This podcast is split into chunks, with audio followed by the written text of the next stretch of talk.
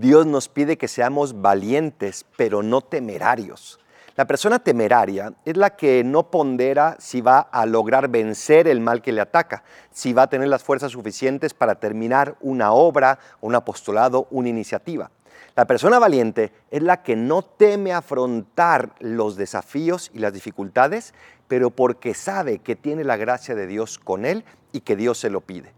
La persona temeraria no reflexiona, no hace un discernimiento. La persona valiente hace un discernimiento para buscar la voluntad de Dios. Hoy vemos cómo Jesús, lejos de ser temerario, es valiente. Y cuando después de que Juan el Bautista fue martirizado, él se va a un lugar apartado. ¿Por qué? Porque Dios todavía no le pedía dar testimonio con su sangre. Todavía tenía, que pasar un buen tiempo.